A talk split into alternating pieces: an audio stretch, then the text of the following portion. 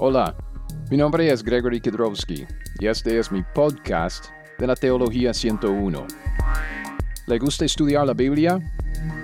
Por 20 años yo era un pastor maestro y ahora soy policía, pero también soy maestro de una escuela dominical.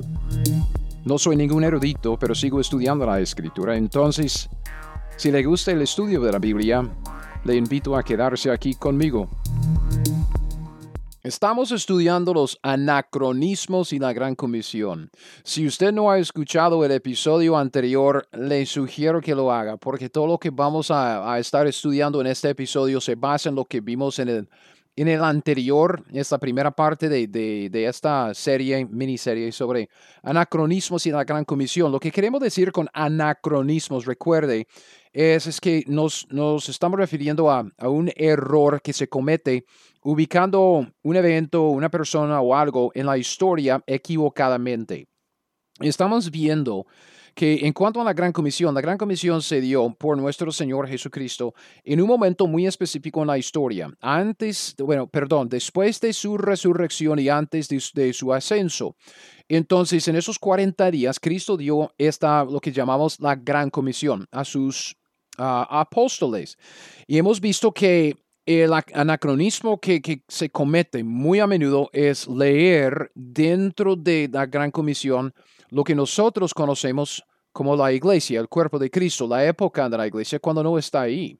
Dios, es que la iglesia ni siquiera existía en aquel entonces. La iglesia empezó, comenzó en Hechos capítulo 2, cuando nació de nuevo, pero nadie sabía nada sobre la iglesia, el cuerpo de Cristo y la época de la iglesia, hasta Pablo, cuando él se convirtió en Hechos capítulo 9.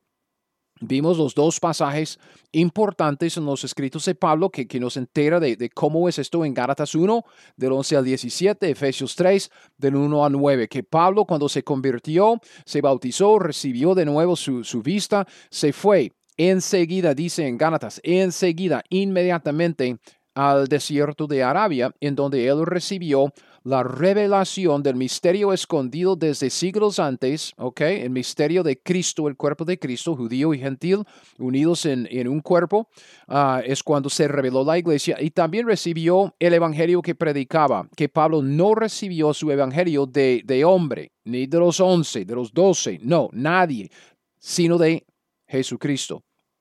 Entonces, Pensando cronológicamente, ubicando la gran comisión en su contexto cronológico o acumulativo, que es aún mejor dicho, vemos que no podemos leer la iglesia en la gran comisión. Entonces, ¿cómo es que debemos entender la Gran Comisión en su debido contexto? Yo dije al terminar el, episodio anterior que hay una frase que, es la clave para entender cómo es que, que, podemos ubicar la Gran Comisión en la historia bíblica. Y es la frase que vemos al final de Mateo 28, en el versículo 20, hasta el fin del mundo. Esta es una frase que se usa casi exclusivamente en el libro de Mateo. Y cuando Mateo usa esa frase, vemos que es, muy específico, ¿ok? En un contexto muy específico. En todo su evangelio, él usa esta frase en, en, Mateo 24 y Mateo 28 en, dos contextos muy parecidos y no iguales, ¿ok? Um, esta frase, el fin del mundo, también se escribe en griego como, como antes, uh, antes dije, sunteleas tu aeonas, ¿ok? Como, como dije, no tiene que entender los uh, idiomas originales para entender todo lo que Dios tiene para usted en la Biblia. Solo es que quisiera mostrarle que esto no solo se ve en español, se ve en el griego, también se ve en el inglés. Entonces es, es simplemente lo que dice la Biblia. El, el, el podcast se llama Teología 101. Y yo llamé este, este podcast Teología 101 porque yo creo que la teología, el conocimiento de Dios, lo que dice la Biblia, no es tan difícil, es como uno de los cursos 101 en la universidad. Uno es como principiante, llega al primer año y, tiene que llevar los, las clases de, de, nivel 100, ¿ok? Luego después el segundo año del nivel 200 y luego nivel 300. Entonces es, es simplemente decir teología 101. No es difícil, lo que vemos en español es lo que vemos en inglés. Lo que vemos en español es lo que vemos en griego. ¿Ok? Suntele hasta tu aeonas. Y terminé el episodio pasado diciendo que cuando Mateo escribe esta frase, hasta el fin del mundo, hasta el fin del mundo, suntaleas tu aeonas. La iglesia, el cuerpo de Cristo como la conocemos hoy en día, ni siquiera, ni siquiera estará sobre la tierra. Okay, es que Mateo escribió esta frase, hasta el fin del mundo. Es que ellos tienen que hacer discípulos, bautizándolos, enseñándoles hasta el fin del mundo. Que Cristo dice, yo voy a estar con ustedes hasta el fin del mundo, hasta el fin del mundo. Y hermanos, no vamos a estar aquí hasta el fin del mundo. Nosotros, la iglesia, nosotros, el cuerpo de Cristo, no podemos cumplir con la gran comisión tal como el Señor la dio en Mateo 28.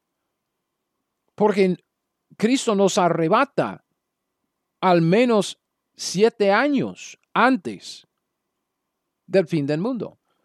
El fin del mundo es un momento muy específico y muy bien definido en la escritura. Voy a mostrárselo. Esto se ve simplemente con comparar las escrituras con las escrituras para ver cómo es que Mateo usa esta frase para referirse a un evento es un evento específico, un evento muy bien definido. Mateo 24.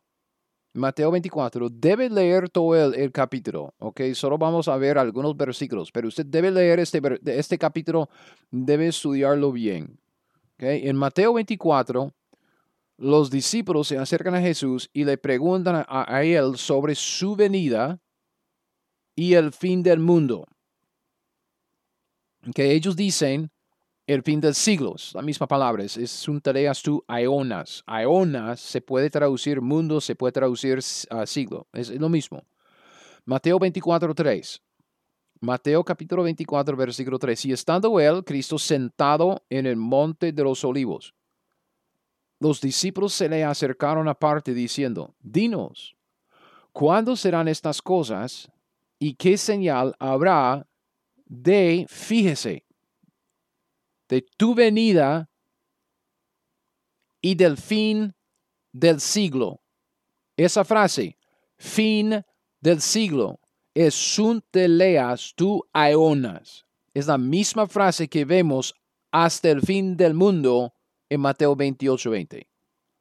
Recuerde, Mateo fue muy específico cuando dijo que la gran comisión se cumpliría hasta el fin del mundo. O sea, utiliza la misma frase en Mateo 24, preguntando sobre el fin del siglo, el fin del mundo. Sun te leas tu aeonas. Mateo 24 es el capítulo de comparación clave para entender la gran comisión en su debido contexto. El fin, sunteleas, el fin vendrá después de que el evangelio del reino se haya predicado en todo el mundo. Mateo 24, 14. Fíjese, y será predicado este evangelio del reino en todo el mundo para testimonio a todas las naciones. Y entonces vendrá el fin. Mateo 24, 14. El fin vendrá después de que el Evangelio del reino se haya predicado en todo el mundo, en todas las naciones. Hermanos, esta es la gran comisión de Mateo 28. Será predicado este Evangelio en todo el mundo para testimonio a todas las naciones y entonces vendrá el fin. Fíjese en los elementos. Mateo 24, 14 dice lo mismo que la gran comisión, porque son iguales. No pierda esto, son iguales. Mateo 24, 14 dice, será predicado este evangelio ¿ok? Este Evangelio. Y en Marcos 16, 15, ¿qué es lo que dice en la Gran Comisión? Id por todo el mundo y predicad el Evangelio. Mateo 24, 14, será predicado este Evangelio. Marcos 16, 15, predicad el Evangelio. Mateo 24, 14 dice que será predicado este Evangelio del reino en todo el mundo. Y Hechos capítulo 1, versículo 8, ¿qué dice? Recibiréis poder cuando haya venido sobre vosotros el Espíritu Santo, me seréis testigos en Jerusalén, en toda Judea, en Samaria, hasta lo último de la tierra. O sea, en todo el mundo. Mateo 24, 14 dice que será predicado este Evangelio del Reino en todo el mundo para testimonio a todas las naciones. Otra vez en Hechos 1.8, ¿qué es lo que dice? Que recibiréis poder cuando haya venido sobre vosotros el Espíritu Santo y me seréis ¿qué? Testigos en Jerusalén, Judea, Samaria, hasta el último de la tierra. O sea, es, es, que será predicado este Evangelio del Reino en todo el mundo para testimonio a todas las naciones. Y Cristo dice que me seréis testigos para testimonio, me seréis testigos hasta el último de la tierra. Mateo 24, 14. Será predicado este Evangelio del Reino en todo el mundo para testimonio a todas las naciones. Entonces vendrá el fin. Lucas 24. La gran comisión en Lucas 24, 46 al 48 les dijo, así está escrito, así fue necesario que Cristo padeciese, resucitase de los muertos al tercer día, que se predicase en su nombre el arrepentimiento y el perdón de pecados en todas las naciones, comenzando desde Jerusalén, y vosotros sois testigos de estas cosas. Entonces Mateo 24, 14 dice que es para testimonio a todas las naciones. Y en la Gran Comisión en Lucas 24 dice que deben predicar arrepentimiento y perdón de pecados en todas las naciones. Es lo mismo. Uno más. Mateo 24, 14 dice que será predicado este Evangelio del Reino en todo el mundo para testimonio a todas las naciones y entonces vendrá el fin. Mateo 28, 18 y 20, hablando del fin. Ir y hacer discípulos a todas las naciones, bautizándolos en el nombre del Padre, del Hijo, del Espíritu Santo, enseñándoles que guarden todas las cosas que os he mandado. He aquí yo estoy con vosotros todos los días hasta el fin del mundo. Amén. Entonces, la clave para entender la gran comisión de Mateo 28 es el discurso de Jesucristo en Mateo 24 acerca de su venida, lo que llamamos nosotros la segunda venida y el fin del siglo, o sea, el fin del mundo. Tanto la gran comisión, Mateo 28, ah, Marcos 16, Lucas 24, ah, Juan 20, Hechos capítulo 1, tanto la gran comisión como Mateo 24 tienen su enfoque en el fin. Es la misma palabra en la misma frase, el fin del mundo, o sea, el, el fin del siglo. Sunteleas tu aeonas. Es lo mismo. Mateo 24:3. ¿Cuándo serán estas cosas? ¿Qué señal habrá de tu venida y del fin del siglo? Del sunteleas tu aeonas. Cristo dice, Mateo 28, id y haced discípulos, bautizándolos y enseñándoles, y yo estoy con vosotros todos los días hasta el fin del mundo, hasta el sunteleas tu aeonas. Tanto la gran comisión como Mateo 24 tratan de la predicación del Evangelio. Mateo 24, 14 dice que será predicado este Evangelio. Entonces vendrá el fin. Tanto la Gran Comisión como Mateo 24 tratan de la predicación del Evangelio a todas las naciones. Y hacer discípulos a todas las naciones. Mateo 24. Será predicado este Evangelio del Reino a todo el mundo para testimonio a todas las naciones. Entonces, la gran comisión en Mateo 28, 19 al 20 es casi idéntica a lo que vemos en Mateo 24, 14. Será predicado este Evangelio del Reino en todo el mundo para testimonio a todas las naciones. Y entonces vendrá el fin. Es Mateo 24, 14. Por tanto, id y haced discípulos a todas las naciones, bautizándolos en el nombre del Padre, y Hijo, del Espíritu Santo, enseñándoles que guarden todas las cosas que os he mandado. He aquí yo estoy con vosotros todos los días hasta el fin del mundo. La gran comisión es el mandato que Jesús dio a sus apóstoles judíos. Su mandato de predicar el Evangelio del reino en todas las naciones hasta la segunda venida y el establecimiento del reino en la tierra. Esto es simplemente lo que dice. Mateo 24, 14 Cristo dice, será predicado este Evangelio del reino en todo el mundo para testimonio a todas las naciones y entonces vendrá el fin. Este fin es el fin de Mateo 24.3, cuando los apóstoles le preguntaron cuándo serán estas cosas y qué señal habrá de tu venida y del fin del siglo. La venida de Cristo marca el fin del siglo, el fin del mundo. Tu. Entonces, el contexto doctrinal de la Gran Comisión comparando la escritura con la escritura y simplemente dejando que la Biblia diga lo que dice, comparando Mateo 28 con Mateo 24. Dos escritos, dos pasajes escritos del mismo autor, por el mismo autor humano, en el mismo libro. La Gran Comisión en los Evangelios y en Hechos 1.8 es histórica, doctrinal y específicamente para la tribulación. La gran comisión, tal como se dio al final de los evangelios y al principio de Hechos, es para el periodo de tiempo entre la muerte sustitutiva del Mesías y el fin cuando Jesús regresa. Y este tiempo en la Biblia se llama la tribulación. Este tiempo en la Biblia es lo que también se llama la semana septuagésima de Daniel.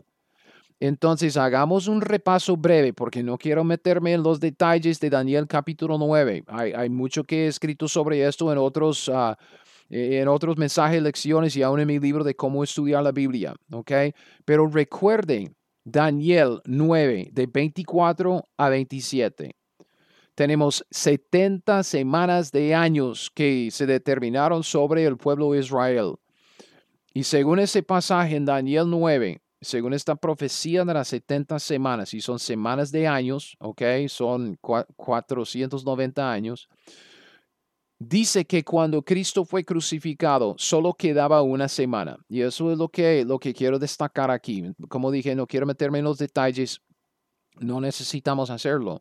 Solo es que necesitamos fijarnos en que una vez que el Mesías murió, ah, más no por sí, dice el pasaje, ah, vamos a verlo ahorita, cuando Cristo murió por nosotros, cuando Cristo fue crucificado, solo quedaba una semana, solo quedaba un juego de siete años. Okay? Eso es lo que queremos destacar ahora, eso es lo que, eh, en lo que queremos enfocarnos. dice que Cristo fue, cuando Cristo fue crucificado, solo quedaba una semana, solo quedaba un periodo de siete años. Luego vendría lo que se llama en esa profecía la consumación. ¿Ok? Ahora, escuche esto. Escuche esto. Esta palabra consumación en Daniel 9:27, consumación. En la Septuaginta, la Septuaginta que es la traducción del Antiguo Testamento al griego, la palabra consumación en el Antiguo Testamento en griego es sunteleas.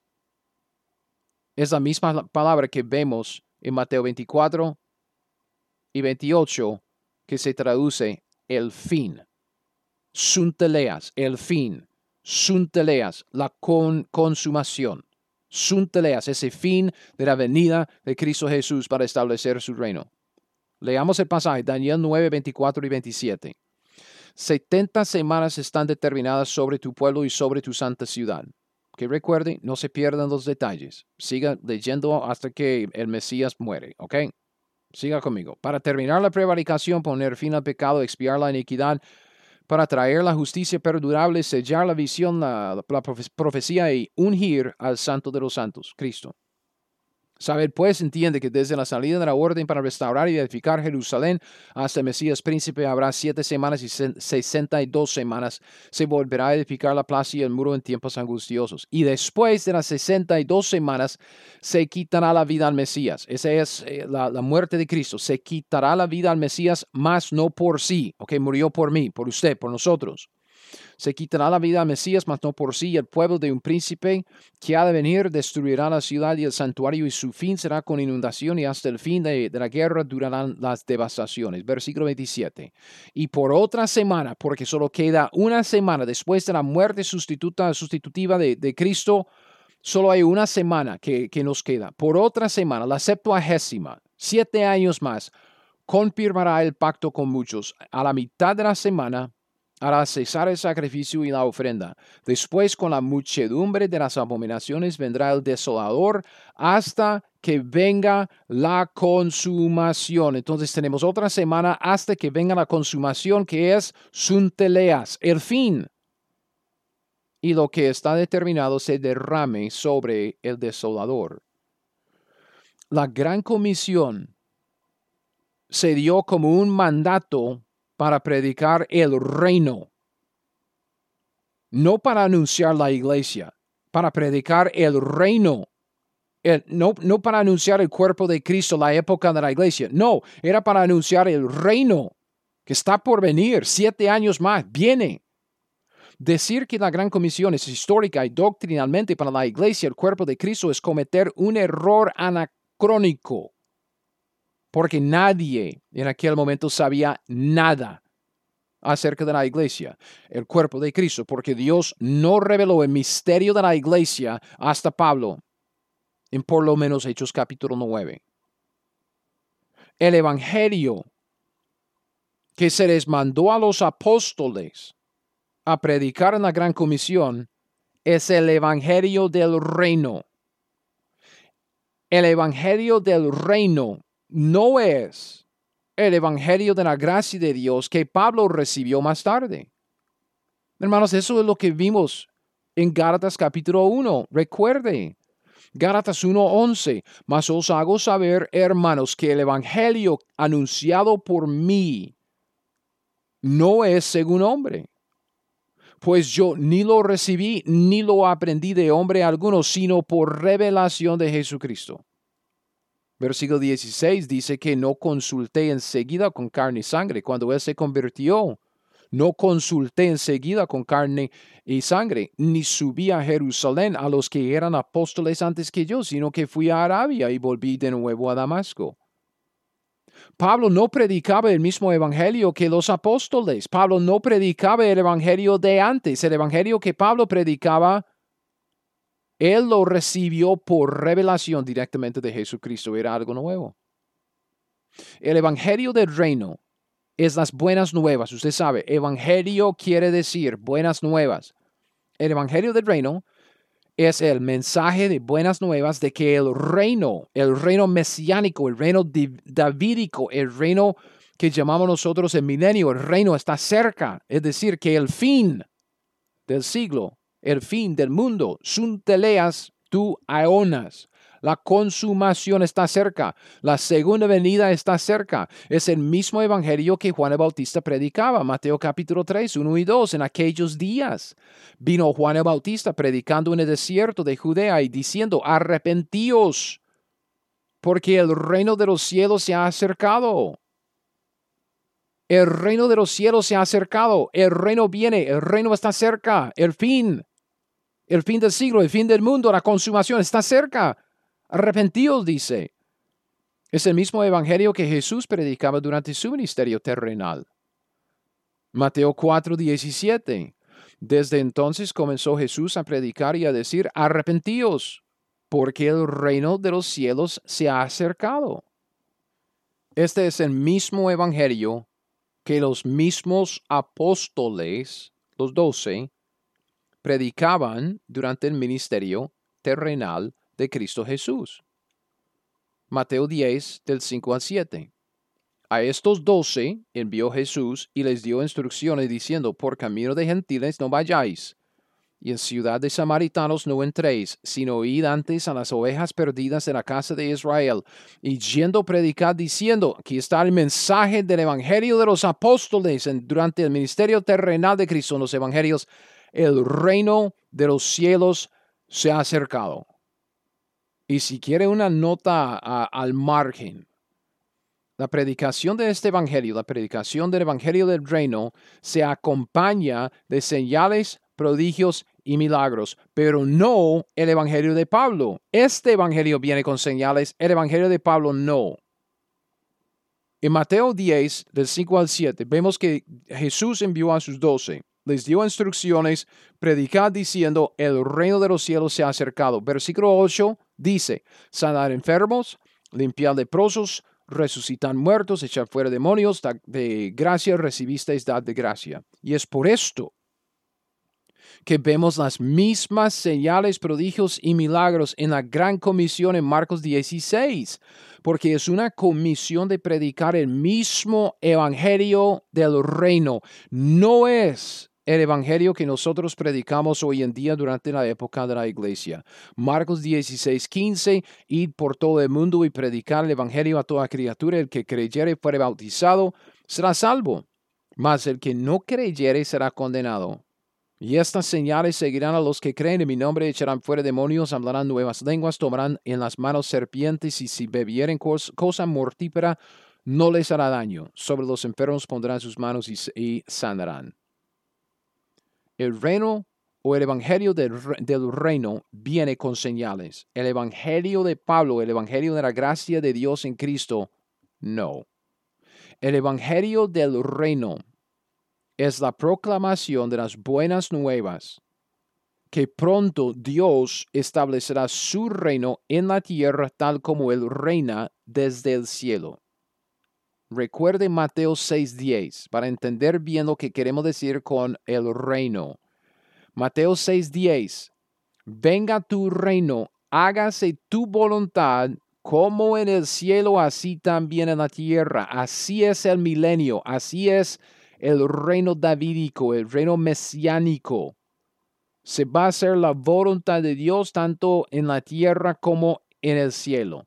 Jesús será el rey en este reino, que es el cumplimiento de la promesa que Dios le dio a David en el pacto que hizo con él en 2 de Samuel 7 del 12 al 16, el, pacto davídico. Fíjese en el, el mensaje que Dios mandó a María. Recuerden, Lucas capítulo 1, cuando Dios eh, por medio de Gabriel está anunciando la, el nacimiento milagroso de, de Jesucristo, dice Lucas 1, del 31 al 33. Lucas 1, 31.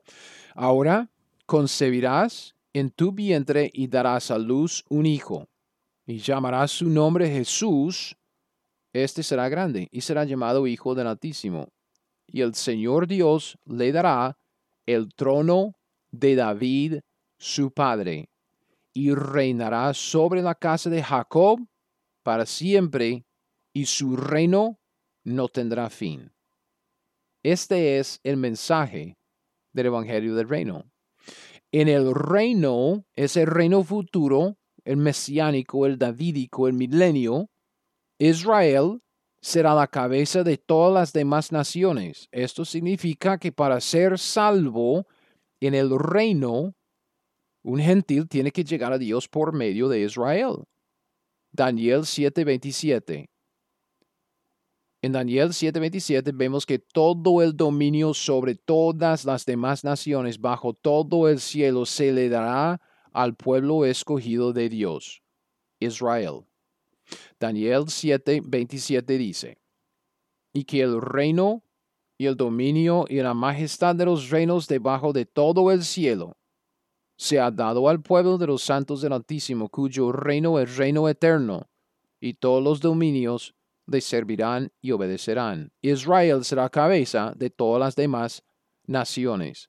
Un gentil en el reino que quiere conocer a Dios y seguirlo, tendrá que venir al Señor a través de Israel, como por ejemplo Isaías 2, del 1 al 4. Lo que vio Isaías, hijo de Amós, acerca de Judá y de Jerusalén acontecerá en lo postrero de los tiempos, o sea, en la consumación, en el fin, teleas, que será confirmado el monte de la casa de Jehová como cabeza de los montes, Israel sobre las demás naciones, y será exaltado sobre los collados y correrán a él todas las naciones.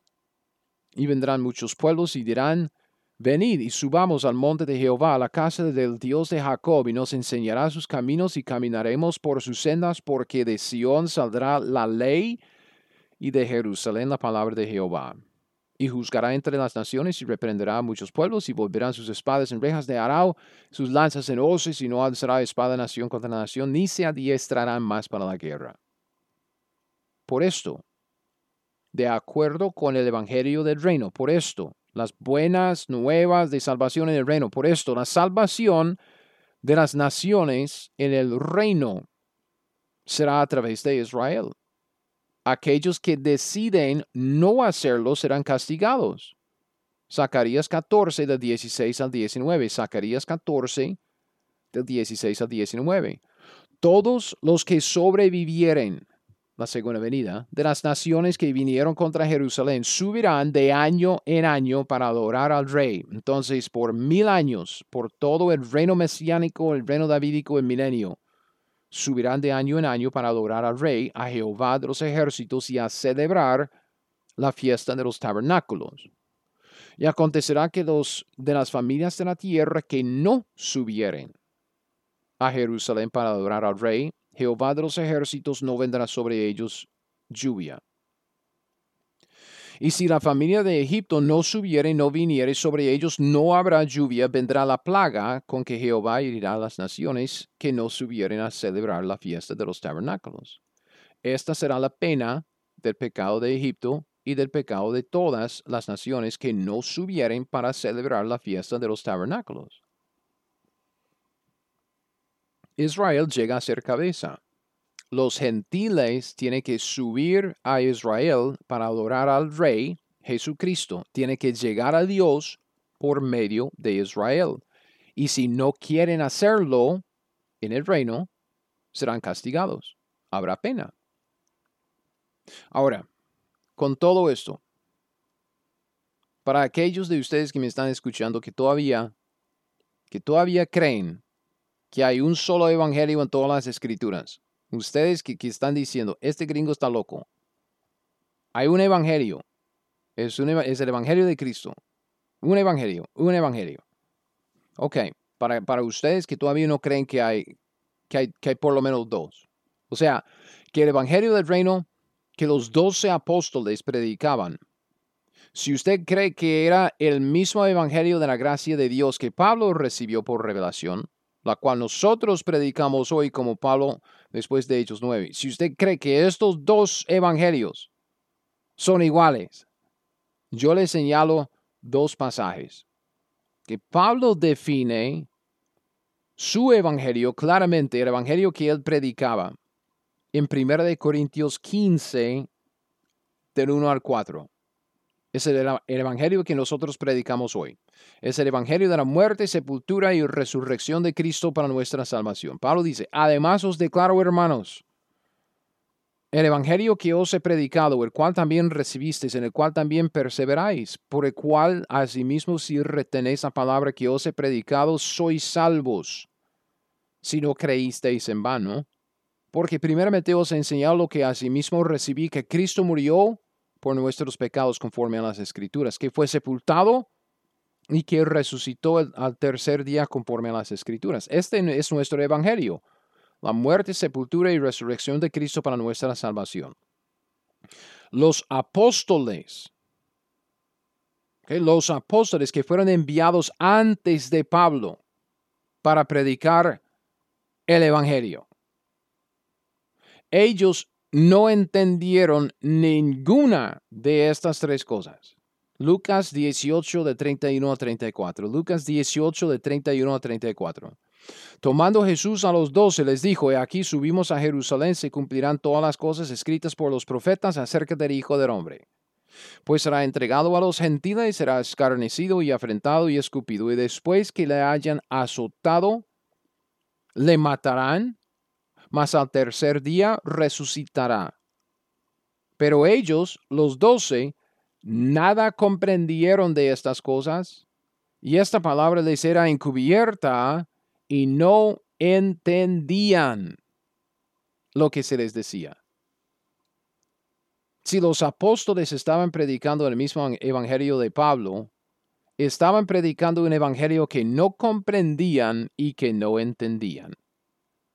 Así es lo que dice la Biblia. El Evangelio del Reino es el Evangelio de los doce. El Evangelio del Reino es el Evangelio de la Gran Comisión.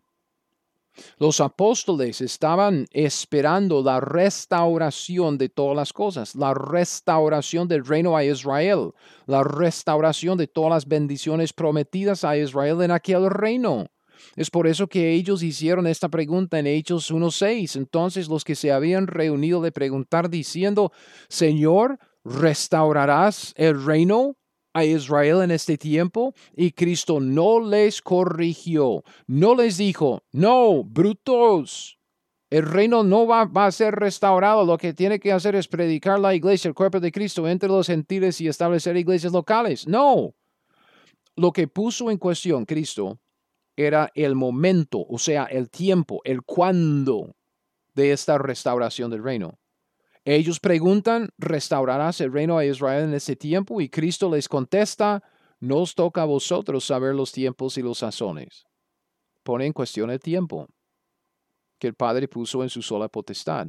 Luego les dice que vayan a predicar. Luego les entrega la gran comisión pero recibiréis poder cuando haya venido sobre vosotros el Espíritu Santo. Me seréis testigos en Jerusalén, en toda Judea, en Samaria, hasta lo último de la tierra.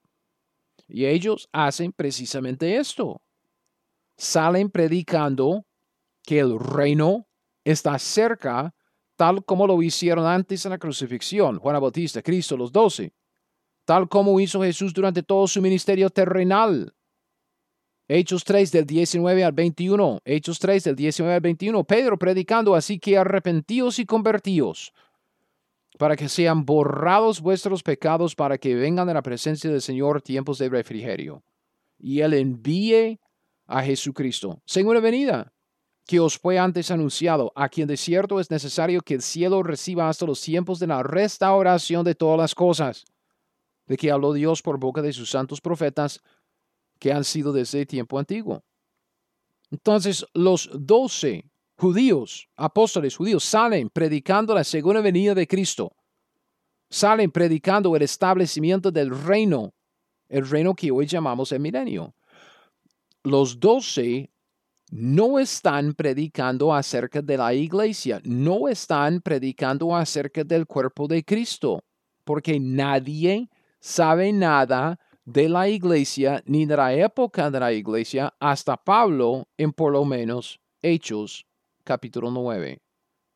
Los doce en los primeros capítulos de Hechos están cumpliendo con la gran comisión al predicar el Evangelio del Reino, a bautizar a los nuevos convertidos y a enseñar la doctrina de los apóstoles, o sea, la doctrina que Jesús les dio a sus doce apóstoles en los Evangelios durante su vida terrenal. Hechos 2, 41 y 42. Así que los que recibieron su palabra fueron bautizados. Se añadieron aquel día como tres mil personas. Perseveraban en la doctrina de los apóstoles, en la comunión unos con otros, en el partimiento del pan y en las oraciones. Durante los primeros capítulos de Hechos, hermanos, ellos, es que los, los creyentes, los, los doce y los creyentes, los, nuevos convertidos no están empezando iglesias locales. Ellos seguían como antes en la adoración en el templo. Hechos 2.46. Perseverando, perseverando unánimes cada día en el templo. Y partiendo el pan en las casas, comían juntos con alegría y sencillez de corazón Están en el templo, no están empezando iglesias, no están predicando el evangelio que Pablo predicaba. No saben nada de la iglesia, la época de la iglesia, el cuerpo de Cristo, porque Dios no lo reveló hasta Pablo. Este evangelio, el evangelio del reino y la gran comisión de predicar este evangelio del reino, todo es, es distintamente judío y tiene un enfoque distintamente en la segunda venida y en el establecimiento del reino. La predicación del Evangelio del Reino, el Evangelio de la Gran Comisión, es distinta. El Evangelio del Reino trata de las buenas nuevas, de que el reino se ha acercado. Y, y este Evangelio del Reino se predicará entre todas las naciones antes del fin. Otra vez, Mateo 24, 14. Será predicado este Evangelio del Reino en todo el mundo para testimonio a todas las naciones y entonces vendrá el fin. Esto no trata de la iglesia. No se puede aplicar este versículo a la iglesia. Es un error anacrónico. Este versículo tiene que ver con los judíos en la tribulación. Los judíos fijándose en la segunda venida de Cristo durante la septuagésima semana de Daniel, nada que ver con la iglesia. Nuestra predicación en el mundo no tiene nada que ver con el arrebatamiento de la iglesia. Es decir, que si nosotros alcanzamos a todos los no alcanzados en el mundo, entonces Cristo vendrá, vendrá por nosotros. Es ridículo. Es mala doctrina. Es un desorden de doctrina. La gran comisión es ir y hacer discípulos bautizándolos y enseñándoles hasta el fin del mundo. Mateo 28. Este fin del mundo, este fin del siglo, sunteleas tuaionas, se relaciona con la abominación desoladora que se menciona en el mismo pasaje de, Daniel capítulo 9. Mateo 24, 14 es el versículo que he estado leyendo mucho. Juntemos este versículo con el siguiente. Mateo 24, 14 y 15. Será predicado este evangelio del reino en todo el mundo para testimonio a todas las naciones y entonces vendrá el fin. Por tanto, cuando veáis en el lugar santo la abominación desoladora de que habló el profeta Daniel, el que le entienda. En el mismo contexto de predicar el, Evangelio del Reino en todo el mundo para testimonio a todas las naciones antes de que venga el fin, Cristo dice en el, en el siguiente versículo, dice que cuando veáis en el lugar santo la abominación desoladora de que habló el profeta Daniel, entonces se cumple con la gran comisión, se predica este evangelio en todo el mundo para testimonio a todas las naciones durante el mismo tiempo de la presentación de la abominación desoladora que se menciona en Daniel 9:27.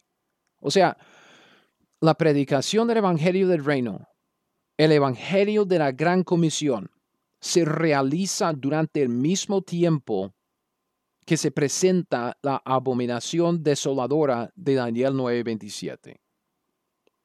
Y Daniel 9:27 trata de la semana septuagésima de Daniel, los últimos siete años de su profecía, el tiempo que nosotros llamamos la tribulación. Daniel 9:27 dice, por otra semana es la septuagésima, es la última, confirmará el pacto con muchos a la mitad de la semana hará cesar el sacrificio y la ofrenda. Después, con la muchedumbre de las abominaciones, vendrá el desolador. Ahí está la abominación desoladora. Hasta que venga la consumación, sunteleas. Y lo que está determinado se derrame sobre el desolador. Aquella última semana, la septuagésima, el último conjunto de siete años en la profecía de Daniel capítulo 9. Esa, esa semana septuagésima termina con la consumación, que en la Septuaginta se, se traduce, sunteleas, es, es, lo, es igual de lo que vimos en, en Mateo 24, 28. Hasta el fin del mundo, sunteleas, fin del mundo, tu aionas. Hasta el fin del siglo, sunteleas, el fin, hasta el fin del siglo, tu aionas. Entonces, histórica, doctrinal, específicamente, la Gran Comisión en su debido contexto cronológico y acumulativo es un mandato a Israel a predicar el Evangelio del reino durante la tribulación entre todas las naciones porque la segunda venida está cerca. Ahora, voy a decir esto otra vez. La Gran Comisión histórica, doctrinal específicamente, la gran comisión en su debido contexto cronológico y acumulativo. La gran comisión, tal como se escribió, es un mandato a Israel a predicar el evangelio del reino durante la tribulación, la semana septuagésima de Daniel, entre todas las naciones, porque la segunda venida está cerca. Entonces, hagamos un resumen cronológico de los eventos. Ya es que llevemos este conocimiento de la Gran Comisión, el conocimiento de lo que dice, el contenido, su contexto, lo que acabamos de ver, para verlo en un resumen cronológico y un resumen cronológico evitando los anacronismos. ¿Ok? Vamos a empezar con la profecía de Daniel 9, 24 a 27, cuando, eso es lo que sabemos, cuando el Mesías murió, cuando se le quitó la vida a Mesías, entre comillas, mas no por sí, eso es lo que dice Daniel 9, 26, se quitan la, la vida al Mesías, mas no por sí. Cuando esto sucedió, solo quedó una semana de años en la profecía de Daniel, esa profecía de las 70 semanas. ¿okay? Una vez que termine la semana septuagésima, llegará el fin, lo que se llama en Daniel 9:27 la consumación. Y en la Septuaginta se, se traduce sunteleas, la misma palabra fin, es la consumación. Cuando Cristo viene la segunda vez para establecer su reino, es el reino davídico, el reino mesiánico, el milenio en la tierra. Eso es Daniel 9, 24 y 27. Entonces, eso es como nuestro bosquejo de los eventos por venir. Queda 70 semanas. Cuando Cristo muere en la cruz, queda una semana más. Durante esa semana se presenta la, abominación desoladora y durante, esta semana, al final de esta semana es, es la consumación. Sabiendo esto, Cristo dio a sus apóstoles judíos, a los doce, la gran comisión. Recuerden, en Daniel 9:26 dice que se quitará la, vida al Mesías, mas no por sí. Y cuando esto sucede, Daniel 9:27, por otra semana, ok, por otra semana, es que la última semana, la septuagésima semana, hay siete años más hasta que venga la consumación, son tareas. Cristo sabía esto y dio a sus apóstoles judíos, a los doce, la gran comisión de Mateo 28, 18 al 20. Después de la semana 69, al mero comienzo de la semana 70, Jesús se acercó y les habló a sus doce diciendo, Toda potestad me es dada en el cielo y en la tierra, por tanto, id y hacer discípulos a todas las naciones, bautizándolos en el nombre del Padre, del Hijo, del Espíritu Santo, enseñándoles que guarden todas las cosas que os he mandado. Y aquí yo estoy con vosotros todos los días hasta el fin del mundo, hasta sunteleas tu aeonas.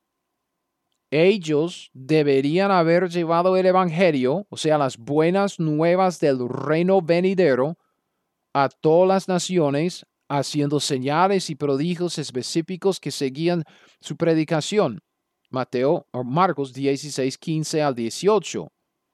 Id por todo el mundo y predicar el Evangelio a toda criatura, y que creyere y fuere bautizado será salvo, mas el que no creyere será condenado. Estas señales seguirán a los que creen. Entonces ellos están predicando un Evangelio con señales que siguen. Cinco específicas echarán fuera demonios, hablarán nuevas lenguas, tomarán las manos serpientes, si bebieren cosas mortíferas no les hará daño y sobre los enfermos pondrán sus manos y sanarán. El evangelio que los doce estaban predicando, el evangelio que, viene acompañado con señales o acompañado de señales, ellos predicaban el evangelio del reino, Es el mismo evangelio que vemos en Mateo 24, 14. Será predicado este evangelio del reino en todo el mundo para testimonio a todas las naciones y entonces vendrá el fin, sun teleas. Los doce entonces están predicando el reino venidero, no la iglesia, el reino, no el cuerpo de Cristo, el reino, no la época de la iglesia, el reino. Hechos 1.6, restaurarse el reino a Israel en ese tiempo. Salen predicando, arrepentidos y convertidos para que sean borrados vuestros pecados, para que vengan a la presencia del Señor tiempos de refrigerio y Él envíe a Jesucristo.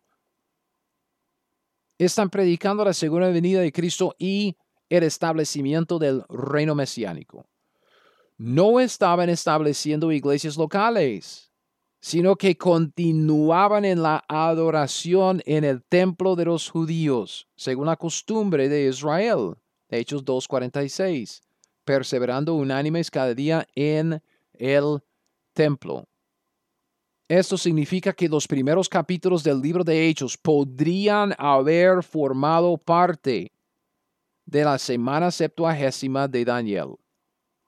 Los primeros capítulos del libro de Hechos podrían haber formado parte de los últimos siete años de la profecía de Daniel capítulo 9, que termina con la consumación, o sea, con la venida de Cristo para establecer su reino en la tierra.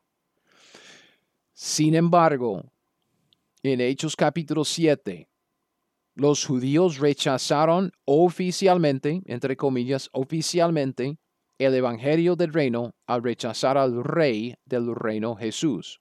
Y eso sucedió cuando apedrearon a Esteban. Esto marca el rechazo oficial de los líderes entre los judíos en Jerusalén. Hechos capítulo 7. Ustedes saben la historia. Hechos 7 del 54 al 60. Hechos 7. Oyendo estas cosas, los judíos, los líderes en Jerusalén, se enfurecían en sus corazones y crujían los dientes contra él, Esteban. Pero Esteban, lleno del Espíritu Santo, puesto los ojos en el cielo, vio la gloria de Dios y a Jesús que estaba a la diestra de Dios y dijo, He aquí, veo los cielos abiertos y al Hijo del Hombre que está a la diestra de Dios. Entonces ellos, Dando grandes voces, se taparon los oídos y arremetieron a una contra él. Y echándole fuera de la ciudad le apedrearon, y los testigos pusieron sus ropas a los pies de un joven que se llamaba Saulo.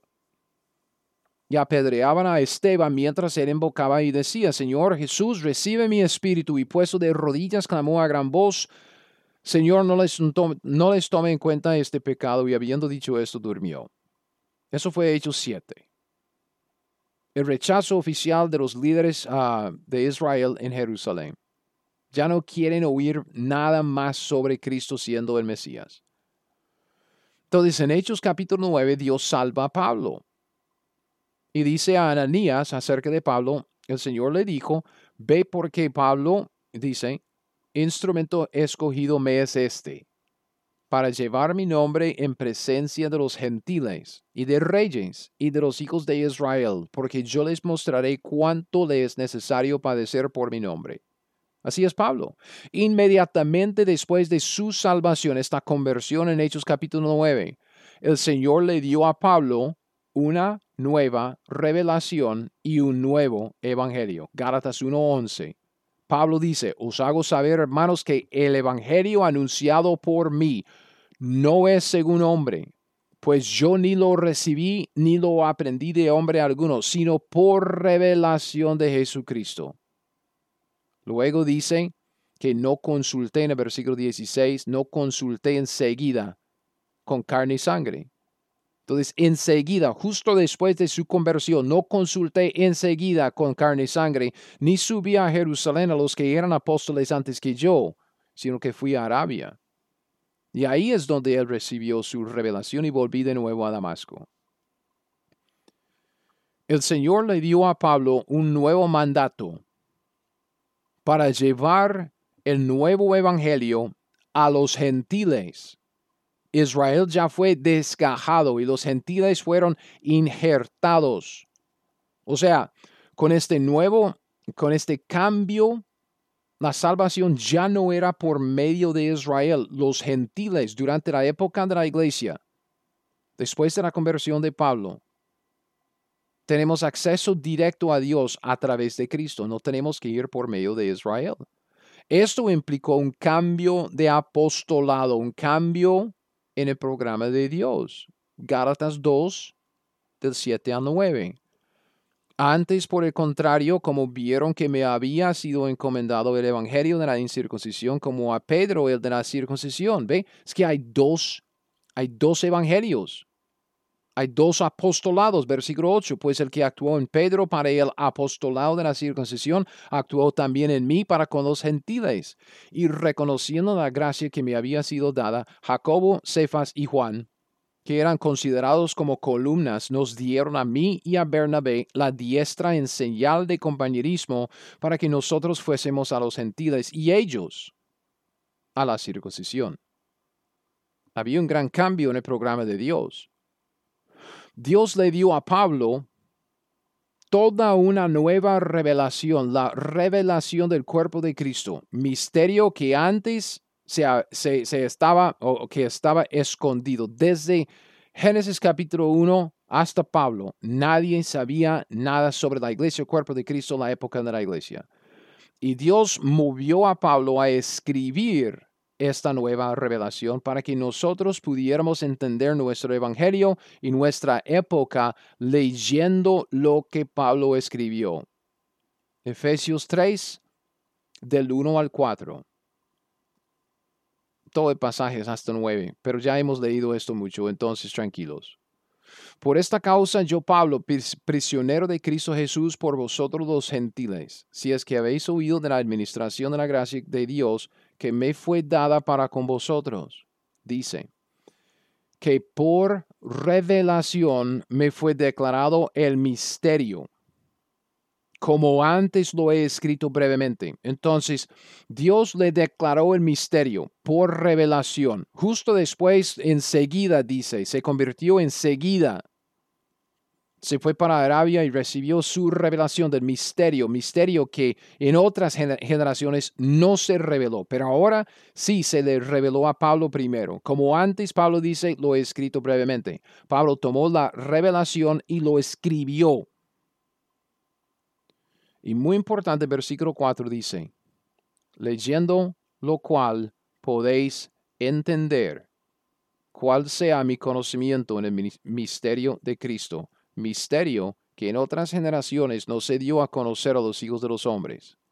Leyendo lo cual podéis entender cuál sea mi conocimiento, la nueva revelación, el nuevo evangelio, leyendo lo que yo he escrito brevemente, leyendo lo que yo escribí de la revelación que me fue declarado, leyendo lo cual podéis entender. Si nosotros no leemos los escritos de Pablo, no vamos a saber cómo es que Dios quiere que le sirvamos hoy en día. Solo leyendo lo cual, leyendo los escritos de Pablo, sabremos cómo es que Dios quiere que vivamos hoy. Y entonces después, porque eso fue Hechos capítulo 9, ahora estamos Hechos capítulo 10, capítulo 11, con la, conversión y la salvación de Cornelio. Okay. Después en estos dos capítulos, con la salvación de Cornelio, Cornelio un gentil como nosotros, Dios confirmó a todos los santos de aquel entonces que los gentiles podían ser salvos directamente sin tener que pasar por medio de Israel. Hechos capítulo 10, versículos del 43 al 48. Empezamos el pasaje con Pedro predicando a Cornelio y a los de su casa. Pedro dice, de este dan testimonio, está anunciando a Cristo a Cornelio el gentil y a los de su casa. Todos, ah, es que de este dan testimonio todos los profetas, que todos los que en él creyeren recibirán perdón de pecados por su nombre.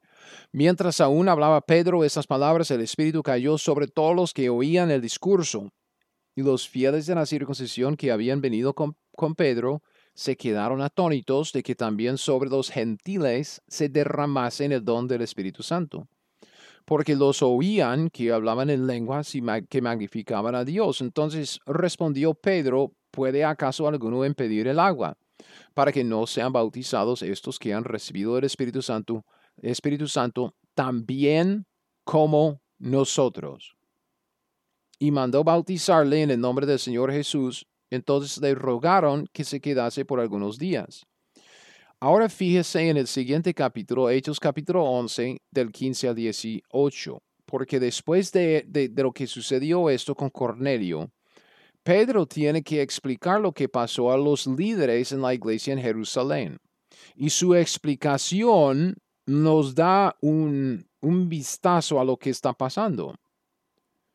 Pedro dice, cuando comencé a hablar cayó el Espíritu sobre ellos, los gentiles, también, como sobre nosotros al principio. Entonces me acordé, dice Pedro, de lo dicho por el, Señor cuando dijo, Juan ciertamente bautizó en agua, mas vosotros seréis bautizados con el Espíritu Santo. Si Dios, pues, les concedió también el mismo don a los gentiles, que a nosotros que hemos creído en el Señor Jesucristo, quien era yo, que pudiese estorbar a Dios. Versículo 18, muy importante. Entonces, oídas estas cosas, callaron y glorificaron a Dios diciendo, de manera que también a los gentiles ha dado Dios arrepentimiento para vida. Que quiere decir que antes de este pasaje, Dios no había dado a los gentiles arrepentimiento para vida. O sea, el arrepentimiento para vida llegó a los gentiles directamente en Hechos capítulo 10. Es cuando empezó. Entonces, la transición de Israel a la iglesia, del evangelio del reino al evangelio de la gracia de Dios, de los judíos a los gentiles, se termina en Hechos 28, 28 con la confirmación de que Dios ya ha desgajado a Israel de su bendición prometida por un tiempo y ha injertado a los gentiles directamente en su bendición. Hechos 28, 28, Pablo dice a los, a los judíos de, de Roma, sabed pues que a los gentiles es enviada esta salvación de Dios y ellos oirán. Dios empieza a alcanzar a los gentiles directamente, ya no por medio de Israel. Y Pablo confirma este desgajo e injerto cuando escribe a los romanos en, Romanos 11. Romanos 11, 11. Digo pues, ¿han tropezado los de Israel para que cayesen? En ninguna manera. Él dice, por su transgresión el rechazo de Jesucristo, Hechos capítulo 7, vino la salvación a los gentiles, empezando con Cornelio, Hechos capítulo 10 y hasta hoy día, para provocarles a los judíos a celos. Romanos 11:15 dice lo mismo porque si su exclusión, la exclusión de Israel, es la reconciliación del mundo, ya el mundo, los gentiles reconciliados directamente con Dios, ya no por medio de Israel, que será su admisión, sino vida eterna entre los muertos. Romanos 11:17, pues si algunos de las ramas fueron desgajadas, Israel, los judíos, y tú, gentiles, siendo olivo silvestre, ha sido injertado en lugar de ellos y ha sido hecho participante, ya directamente, participante de la raíz, de la rica savia del olivo, ya no por medio de Israel. Dice, no te jactes contra las ramas, y si te jactas, sabe que no, no sustentas tú a la raíz, sino la raíz a ti, pues las ramas, Israel, fueron desgajadas para que yo fuese injertado, yo los gentiles. Bien, por su incredulidad fueron desgajadas, pero tú, gentil, por, por la fe estás en pie, no te ensoberbezcas, sino teme. Porque si Dios no perdonó a las ramas naturales, a ti tampoco te perdonará. Mira pues la bondad y la severidad de Dios, la severidad ciertamente para con los que cayeron, pero la bondad para contigo si permaneces en esa bondad, pues de otra manera tú también serás cortado. Y aun ellos, los judíos, aun ellos, si no permanecieren en incredulidad, serán injertados. Pues poderoso es Dios para volverlos a injertar, porque si tú fuiste cortado del que por naturaleza es olivo silvestre, y contra naturaleza fuiste injertado en el buen olivo, cuanto más estos, que son las ramas naturales, serán injertados en su propio olivo esta situación, la época de la iglesia, cuando Israel está desgajado, los gentiles están recibiendo la bendición de Dios directamente, no es permanente. La época de la iglesia solo por un tiempo es un lapso parentético. Romanos 11, 25. Porque no quiero, hermanos, que ignoréis este misterio, para que no seáis arrogantes en cuanto a vosotros mismos que ha acontecido a Israel endurecimiento en parte hasta que haya entrado la plenitud de los gentiles. De a los cristianos, los que seguimos a Cristo hoy día, durante la época de la iglesia, cuando Cristo está tratando con los gentiles directamente, no tenemos que ir por medio de Israel para, para lograr la salvación. No, los cristianos hoy en día no enseñamos a los discípulos lo que Cristo enseñó a sus doce apóstoles mientras estaba en la tierra en la carne. Nosotros enseñamos lo que Pablo enseñaba. Pablo enseña lo que él recibió directamente de Cristo por revelación. Pablo dice, seguro de Corintios 5:16, seguro de Corintios 5:16, de manera que nosotros de aquí en adelante, dice Pablo, a nadie conocemos según la carne. Dice, y aún si a Cristo conocimos según la carne, ya no lo conocemos así. O sea, durante, durante el tiempo de Pablo, su vida, había gente que sí conocía a Cristo durante su ministerio terrenal. Y Pablo dice, si a Cristo conocimos según la carne, ya no ya no lo conocemos así. Nosotros no seguimos a Cristo en la carne, nosotros no seguimos a Cristo según su ministerio terrenal.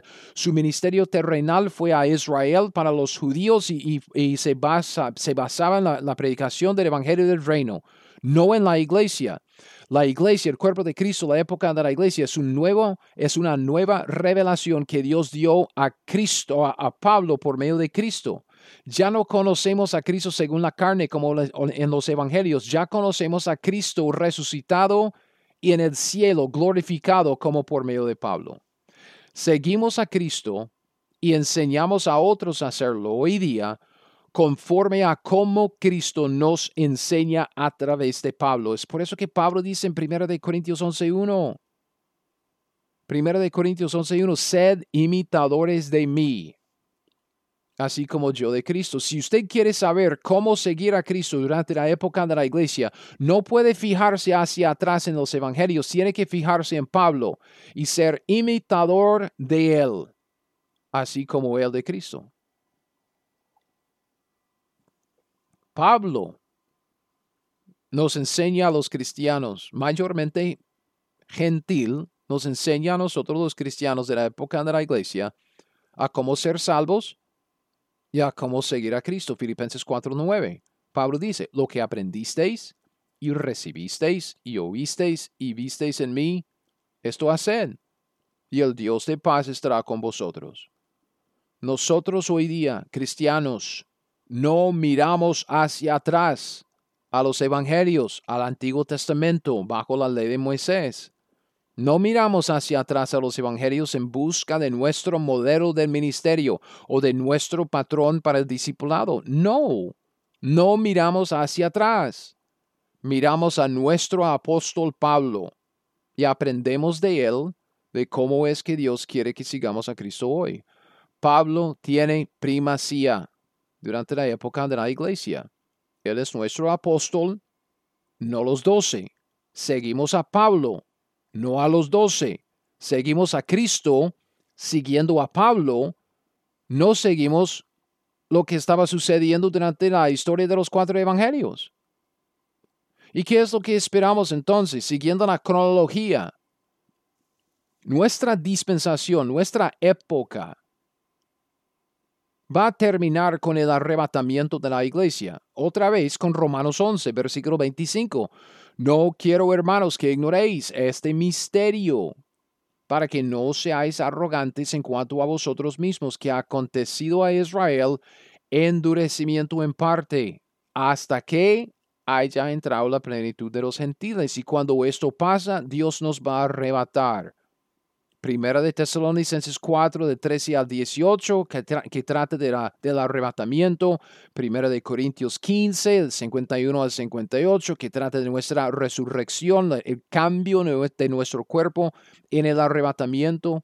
Y después, después de nuestro arrebatamiento, después del cierre de la época de la iglesia, el Evangelio del reino será predicado nuevamente en la tierra entre todas las naciones durante la tribulación, o sea, la semana septuagésima de Daniel, probablemente por los 144 mil principalmente, y entonces, después de siete años de la predicación del Evangelio del reino a todas las naciones, vendrá el fin de este mundo vendrá el fin de este siglo. O sea, Cristo regresará, establecerá su reino en esta tierra tal como reina ya desde el cielo. Y así será un mundo totalmente diferente, un siglo totalmente nuevo que se extenderá para toda la eternidad. Eso es lo que hemos visto. Mateo 24, 3. Estando él, Cristo sentado en el monte de los olivos, los discípulos se le acercaron aparte diciendo, Dinos, ¿cuándo serán estas cosas y qué señal habrá de tu venida y del fin del siglo? Y Cristo dice en Mateo 24, 14, será predicado este evangelio del reino en todo el mundo para testimonio a todas las naciones y entonces vendrá el fin. Es lo mismo que vemos en la gran comisión. y de hacer discípulos a todas las naciones, bautizándolos y enseñándoles hasta que, hasta, bueno, perdón, enseñándoles que guarden todas las cosas que os he mandado. He aquí yo estoy con vosotros todos los días hasta el fin del mundo. Amén. Y vemos este evento, el fin del mundo, en Apocalipsis 11:15. Apocalipsis 11:15. El séptimo ángel tocó la trompeta y hubo grandes voces en el cielo que decían, los reinos del mundo han venido a ser de nuestro Señor y de su Cristo. Él reinará por los siglos de los siglos. Apocalipsis 11:15. Es cuando Cristo viene para tomar control de los reinos de este mundo. Entonces, vea, vuelvo a la pregunta. ¿Es la gran comisión para nosotros hoy durante la época de la iglesia? Sí y no. Histórica y doctrinalmente, no. La gran comisión no es para nosotros los cristianos que vivimos durante la época de la iglesia. Si leemos, vea, si leemos la gran comisión tal como Cristo la dio en los evangelios y en Hechos 1.8, la comisión trata específicamente de la predicación del evangelio del reino durante la semana septuagésima de Daniel, la tribulación. Eso es lo que dice la Biblia. El fin de la predicación de la Gran Comisión es la segunda venida de Cristo y el establecimiento del reino, es el milenio. Daniel llama este fin la consumación, es el fin del mundo como lo conocemos, que el mundo como lo conocemos se acaba, porque es el comienzo de un nuevo reino, es un nuevo mundo, es un nuevo siglo que durará para siempre y será completamente diferente. Sin embargo, personalmente, o sea, espiritualmente, sí la gran comisión se aplica a nosotros hoy, pero solo en principio. Y eso es lo que tenemos que entender. Nosotros hoy en día aplicamos la gran comisión, pero solo en principio. Vea, Dios todavía quiere que todos los hombres en todo lugar sean salvos. Por lo tanto, Él quiere que vayamos a todas las naciones. Eso es primero de, de Timoteo 2, 3 y 4 el cual Dios, el cual quiere que todos los hombres sean salvos y que vengan al conocimiento de la verdad. Es, es, lo mismo en principio que vemos en, el, en la Gran Comisión. Entonces tenemos que evangelizar a los inconversos. ¿Cómo? Enseñándoles el mensaje del Evangelio, predicándoles el Evangelio. Es lo mismo que vimos en principio en la Gran Comisión, pero que vemos doctrinalmente para nosotros, específicamente para nosotros, en pasajes como 2 de Corintios 5, 18 al 21. Pablo dice, todo esto proviene de Dios, escribiendo a nosotros, nuestro apóstol, diciendo que nos reconcilió consigo mismo por Cristo, nos dio el ministerio de la reconciliación entonces Pablo explica que nosotros hemos recibido la palabra de la reconciliación, somos embajadores de Cristo reconciliados con Dios. Tenemos que evangelizar. ¿Cómo? Predicando el mensaje del Evangelio, como en principio vemos en la Gran Comisión. Y después de que Dios nos dé nuevos convertidos, todavía debemos edificar a otros creyentes, a otros discípulos, como enseñándoles las escrituras. Y de ser discípulos enseñándoles enseñándoles a los inconversos el mensaje o el evangelio y enseñándoles a los, a los convertidos, a los santos, las escrituras. Pablo dice en Colosenses 1, 26 al 28 que enseñando a todo hombre en toda sabiduría, a fin de presentar perfecto en Cristo a todo hombre. Pablo dice, enseñando, quiero enseñar a todo hombre. Nosotros enseñamos a todo hombre. Toda la escritura es inspirada por Dios y útil para primero enseñar, según de Timoteo 3, 16 al 17. Entonces, lo que vemos en principio en la Gran Comisión, vemos directamente para nosotros en los escritos de Pablo. Dios quiere que vayamos a todas las naciones en todo el mundo, evangelizando a los inconversos, edificando a los creyentes y también aún debemos bautizar a nuestros nuevos convertidos para que tengan una manera de identificarse con Cristo en público. Eso es lo que vimos en 1 Corintios 1, 14 y 16. Pablo dice, doy gracias a Dios de que ninguno de vosotros he bautizado, sino a Crispo y a Gallo, para que ninguno diga que fuiste bautizado por, en mi nombre. También bauticé a la familia de Estefanas, de los demás no sé eh, si he bautizado a algún otro. Pues no me envió Cristo a bautizar, sino a predicar el Evangelio, no con sabiduría de palabras, para que no se haga vana la cruz de Cristo. Pablo dice, primeramente yo estoy aquí para, para predicar a Cristo. ¿okay? Cristo nos envió para evangelizar a los inconversos, para predicar, para evangelizar, para, para sembrar la semilla. Sin embargo, Pablo dice, yo he bautizado. Yo, bauticé a Crispo, yo bauticé a Gallo, pues ah, también bauticé a la familia de Estefanas, entonces no sabemos cuántos, cuántos eran. Pablo bautizaba, tenía la costumbre de bautizar, no era el, la, misión principal de su vida, pero bautizaba y nosotros también podemos bautizar, como hemos visto. Eso es una manera de identificarse con Cristo. Entonces, claro que sí, tenemos el deber de cumplir con la gran comisión. Como, como he dicho, la gran comisión es la mayordomía principal de los que participan de alguna manera en el nuevo pacto. Nosotros no hemos recibido el nuevo pacto, nosotros hemos recibido la salvación que viene por el nuevo pacto. Entonces nosotros hemos recibido en principio la misma responsabilidad que vemos en la Gran Comisión. si simplemente interpretamos las escrituras normalmente, piénselo, si simplemente interpretamos las escrituras normalmente entendiendo las palabras tal como hablamos, interpretando las escrituras normalmente en su debido contexto histórico, su contexto doctrinal, evitaríamos casi todos los e-, errores anacrónicos que existen hoy en día en cuanto a la Gran Comisión. Tengo, tengo cuatro ejemplos. Primero, evitaríamos predicar el Evangelio equivocado. Los doce Vea, ellos y sus seguidores, los doce antes de Pablo, ellos predicaban el Evangelio del Reino y hoy día se presenta como este mismo Evangelio como el Evangelio social, un Evangelio benéfico, es un Evangelio de suplir necesidades físicas y extender un reino político. Es, es el Evangelio como por ejemplo de la Iglesia Católica. Cuando vemos en Pablo algo diferente, en Pablo y en sus seguidores vemos el patrón de predicar el Evangelio de la gracia de Dios. Es un Evangelio diferente. Entonces, interpretando las escrituras, normalmente evitaríamos predicar el Evangelio equivocado. También evitaríamos la falsa enseñanza de que las señales y los prodigios acompañan la salvación de los inconversos hoy día. Con los doce, claro que sí. El Evangelio del Reino va acompañado de señales de confirmación. Hoy se presenta esto en el Evangelio falso de las iglesias pentecostales y carismáticas. Con sus lenguas que no son lenguas bíblicas, con su sanidad que es una farsa, hasta los que, los que manejan serpientes.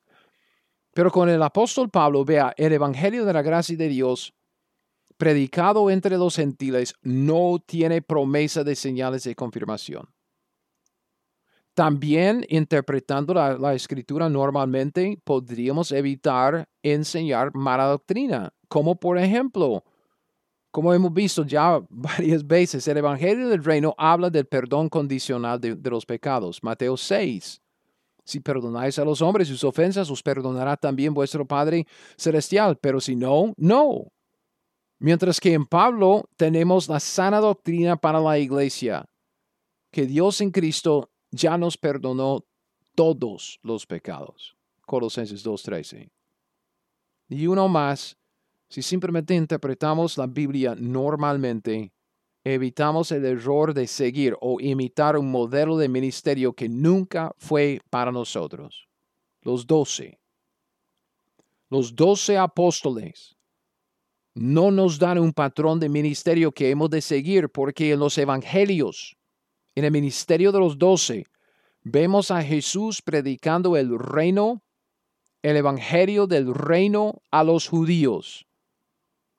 Y él entrenó a los doce, a sus discípulos, a sus apóstoles a hacer lo mismo, como vemos en los primeros capítulos de Hechos. Es un patrón equivocado para nosotros, doctrinalmente, directamente. En cambio, el apóstol Pablo nos da nuestro modelo del ministerio, nuestro patrón del discipulado durante la época de la iglesia. Pablo dice, sed imitadores de mí como yo de Cristo. Nos muestra cómo hacerlo, porque Dios escogió a Pablo para llevar el Evangelio de la gracia de Dios a los gentiles. Nosotros seguimos a Pablo como él siguió a Cristo. Pablo es nuestro modelo, no los doce. Y una última palabra de la Gran Comisión. Y yo digo, para terminar con esto, debemos cumplirla, ¿ok?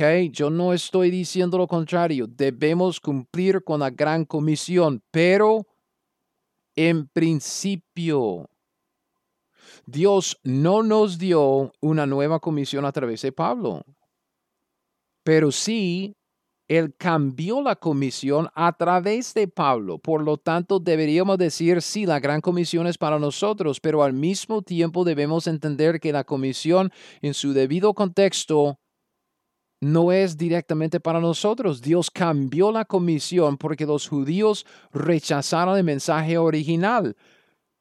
Dios cambió la comisión a través de Pablo. Por esto debemos entender la comisión en su debido contexto. Necesitamos seguir el patrón del ministerio de Pablo. Si es que queremos cumplir con la gran comisión tal como el Señor quiere de nosotros hoy en día. Y eso significa que tenemos que seguir a Pablo como él siguió a Cristo. Debemos tratar de evangelizar intencionalmente a los inconversos y edificar sistemáticamente a los creyentes en el contexto de la iglesia local. Así es como cumplimos con la gran comisión hoy. ¿Ok? Y para, para ya como ponerle un broche de oro en todo este, esta serie sobre el discipulado, estamos hablando de que tenemos un propósito de vida, glorificar a Dios y gozar de Él para siempre. ¿Cómo lo hacemos? Cumpliendo con la misión. ¿Cuál es la misión? Es la obra de hacer discípulos, o sea, ser y hacer discípulos. Entonces, vemos esta obra de ser y hacer discípulos en la gran comisión. Entonces, así es como cumplimos con la gran comisión hoy.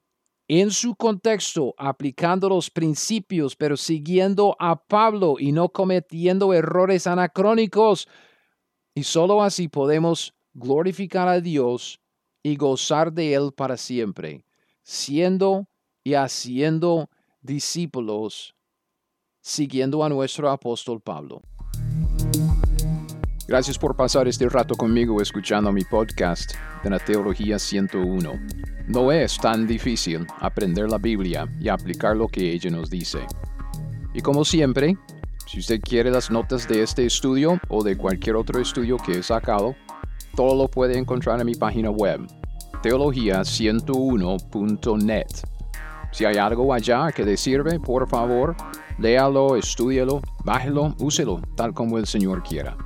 Además, si usted quiere estudiar la Biblia conmigo personalmente y si vive acá en los Estados Unidos, en el área de Kansas City, le invito a visitar mi escuela dominical. Hay información de mi iglesia, el nombre de ella, la dirección, el horario, en mi página web también. Teología101.net. Es teología101.net. Bueno, hasta el siguiente podcast. Siga fiel, aprenda la Biblia y haga lo que ella le dice.